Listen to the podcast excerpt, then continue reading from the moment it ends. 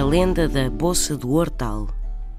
Conta-se na freguesia de Eiris, no Conselho de Passos de Ferreira, que, em tempos, viveu ali um lavrador muito rico que tinha por hábito deixar as vacas a pastar numa bolsa a que chamavam a Bolsa do Hortal.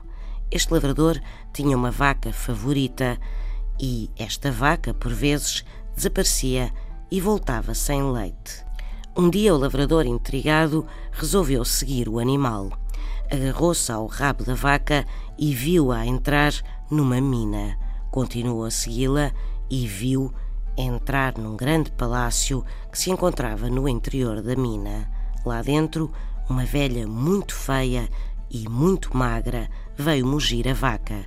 Era uma bruxa e diz quem sabe que foi tal o susto do lavrador que nunca mais ninguém o viu na bolsa da horta. São histórias assim mesmo.